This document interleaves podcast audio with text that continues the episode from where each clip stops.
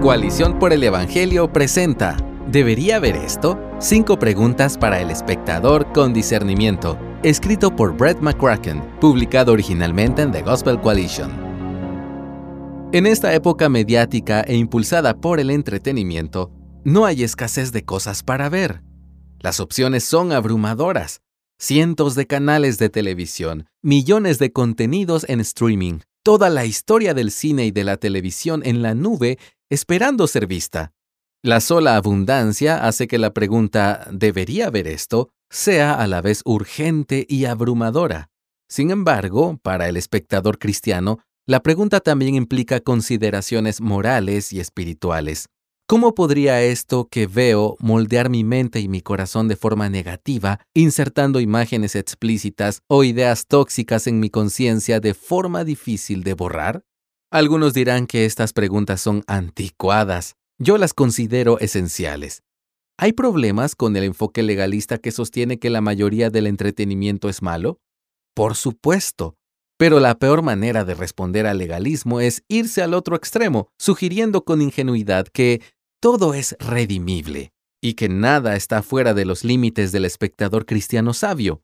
Este enfoque libertino es tan insensato e inmaduro como el legalista. La verdad es que el cine y la televisión son populares porque tienen una fuerza narrativa y visceral única. Tienen un poder significativo para moldear la opinión pública y la moralidad personal. Entre otras cosas, Cuanto más vemos determinados comportamientos, palabras y cosmovisiones en las pantallas, más cercanos y aceptables nos resultan. La naturaleza inmersiva de las narrativas de imágenes en movimiento significa que tienen un gran potencial para evocar empatía, que es la mayor fortaleza del medio. Pero la otra cara de la moneda es su incomparable capacidad para introducir sus imágenes e ideas en lo más profundo de nuestro ser, para bien o para mal. ¿Debería haber esto? Es entonces una pregunta válida y madura para el espectador cristiano. Pero también es una pregunta que no tiene una respuesta fácil y única. Creo que la mejor manera de procesar la pregunta es plantearse una serie de otras preguntas.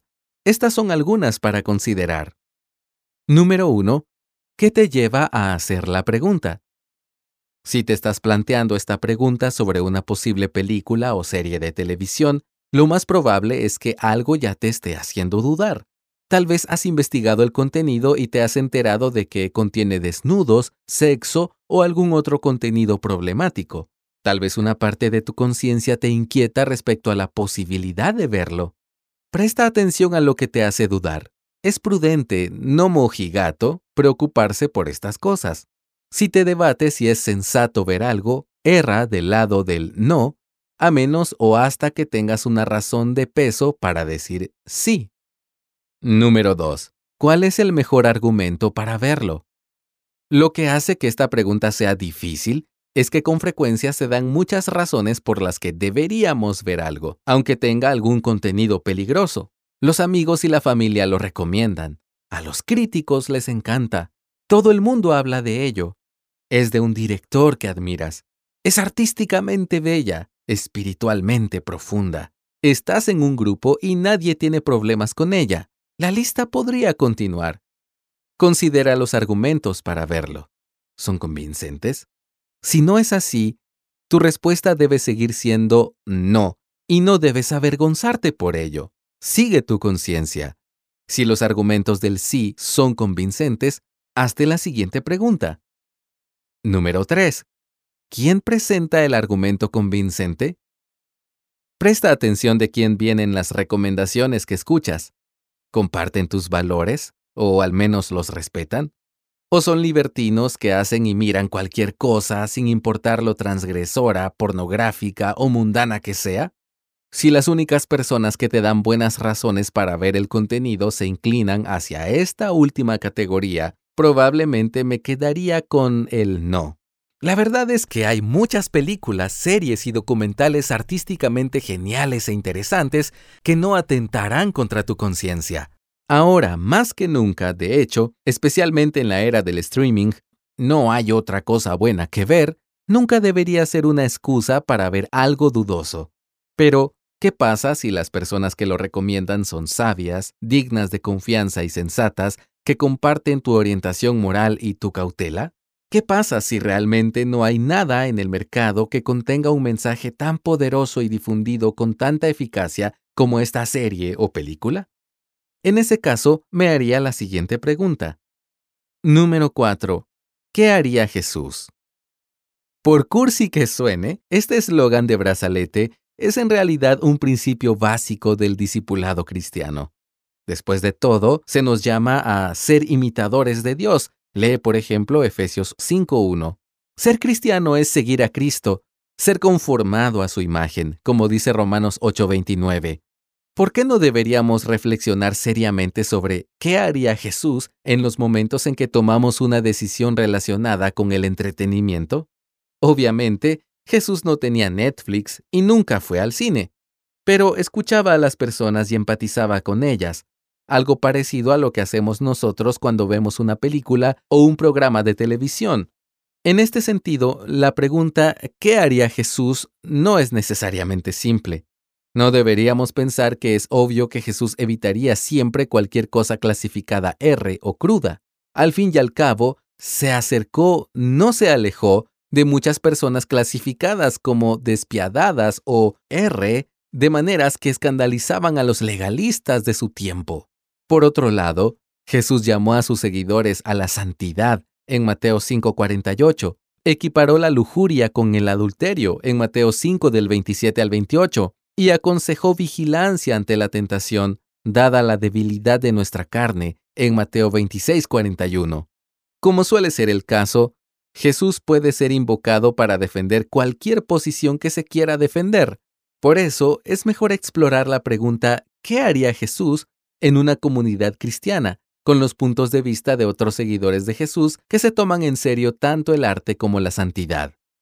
Número 5. ¿Qué dice tu comunidad cristiana? Recurrir a la sabiduría de tu comunidad cristiana para responder a la pregunta ¿debería haber esto? o a cualquier otra pregunta es siempre una buena idea. Dejados a nuestras propias deliberaciones, puede ser fácil justificar casi cualquier decisión. Es por eso que es sabio procesar estas cosas con otros creyentes maduros y aprender a ver estas decisiones como algo que tiene consecuencias más allá del individuo. ¿A quién le importa si veo Juego de Tronos, solo uno de muchos ejemplos, en la intimidad de mi habitación? Podría decir uno.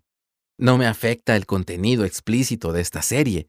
Bueno, incluso si eso es cierto, y no estoy seguro de que lo sea, pues rara vez no nos afecta lo que vemos, ¿qué pasa si esa serie no está bien para otros en tu comunidad cristiana o en tu familia?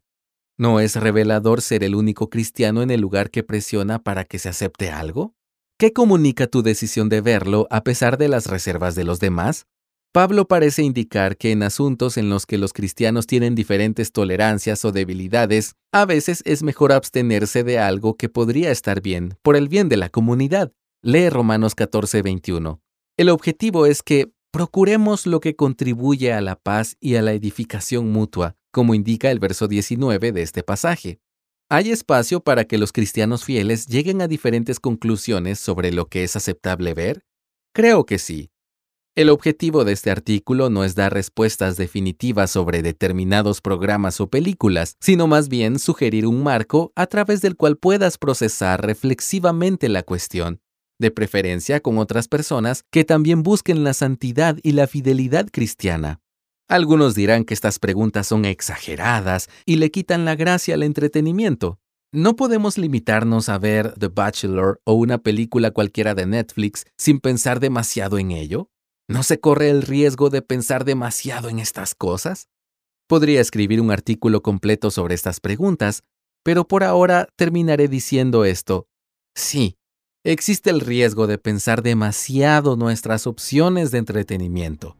Pero el mayor riesgo para el estado de nuestras almas y nuestro testimonio en el mundo es no pensar en ello lo suficiente. Gracias por escucharnos. Si deseas más recursos como este, visita coaliciónporelevangelio.org.